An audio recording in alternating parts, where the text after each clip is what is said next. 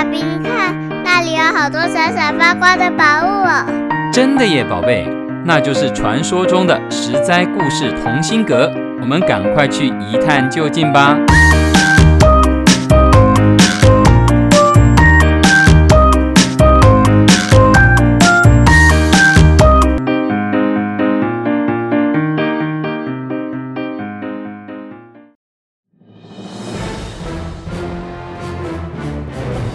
嗨，各位亲爱的大朋友、小朋友，大家好！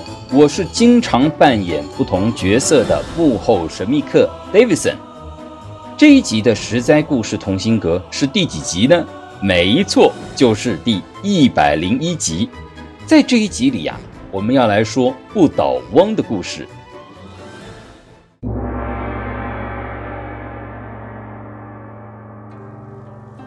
从前，从前有一个不会倒的不倒翁，他其实是一个来自印度的修行者。他的眼睛很大，眉毛很粗，还有一大把胡须。猜到他是谁了吗？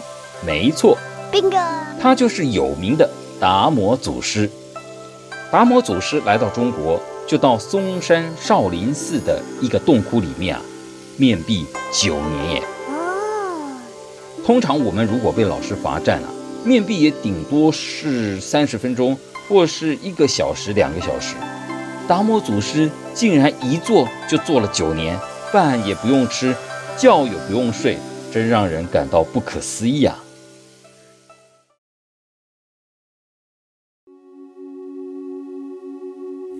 后来有一位日本的和尚叫星月禅师，他平时就很喜欢画达摩祖师像送人哦。结果做梦就梦见达摩祖师来找他，还在他的耳边啊跟他说悄悄话：“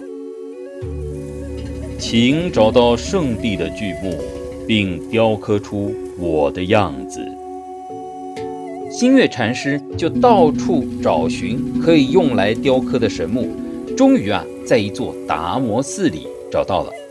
于是他每雕刻三刀，就向着达摩祖师像做一次的礼拜哦。最后总算雕出一尊达摩祖师像。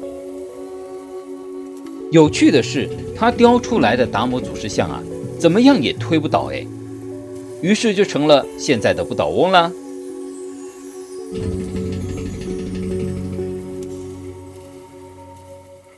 那为什么要在这一集谈不倒翁的故事呢？因为啊，在台湾的台北市有一个超大型的不倒翁哦，只不过。它没有眼睛，也没有浓眉毛，更没有大胡须，还长得像是啊一根长长的竹子。你猜到了吗？没错，就是台北一零一大楼。台北一零一大楼啊，就建在经常发生地震、被台风侵袭的宝岛台湾内。如果这么高的大楼要适应地震，那就要足够的弹性。但如果太有弹性啊，只要台风一吹，那在大楼里面的人啊，就要被台风吹得摇摇晃晃，比稍微震荡一下的地震还可怕哎。那到底怎么样才能把大楼建得既稳固又耐得起风吹地震呢？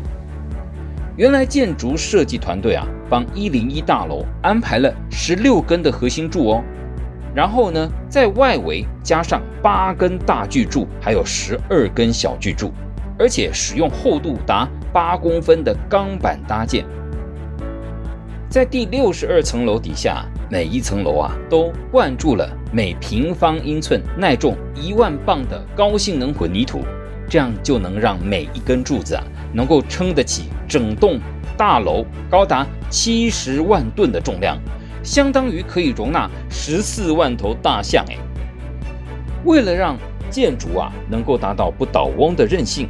在一零一大楼施工时，必须使用特殊的钢骨接头，可以吸收地震能量的程度是一般接头的七到八倍哦。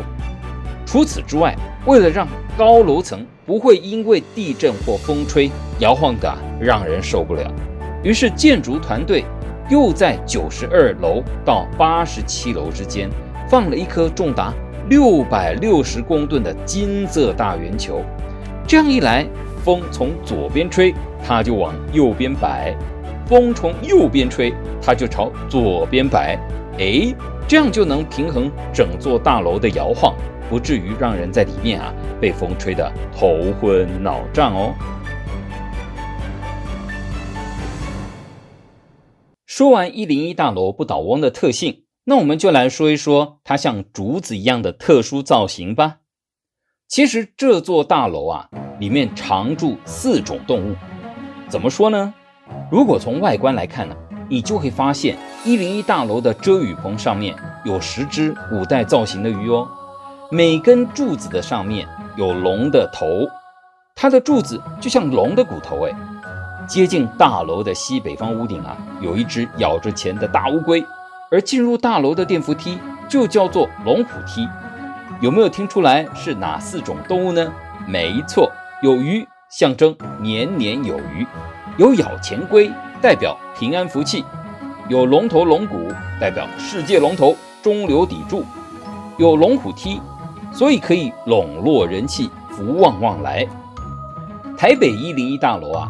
每一节竹节其实并不像传统的竹子那样呈圆柱形状哦，而是四四方方的倒梯形立体形状。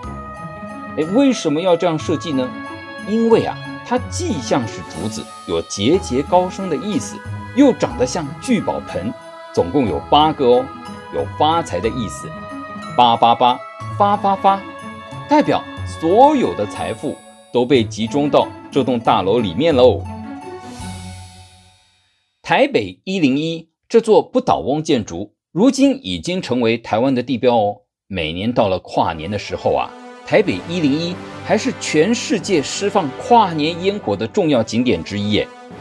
除了跨年时可以在一零一大楼看到花花绿绿、五颜六色的花火，每周一周七天，大楼还会按照周一到周日的次序，分别展现红、橙、黄。绿、蓝、靛、紫七种彩虹的颜色哦。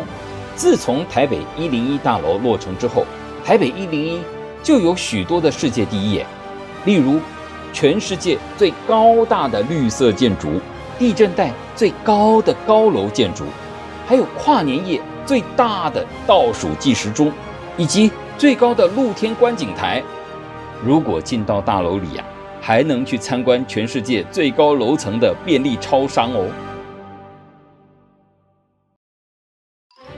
听完了今天第一百零一集的台北一零一大楼的故事，有没有让你很想去台北一零一大楼一探究竟呢？赶紧安排一天，带着家人一起去走一走、逛一逛，还能把你啊从这一堂课学到的故事讲给家人听哦。最后，最后。让我们一起用祝福施加魔法，把食栽故事同心阁变成一个属于我们大家的故事不倒翁，让食栽故事同心阁啊屹立不摇，陪伴我们到永久。食栽故事同心阁，我们下次再见喽。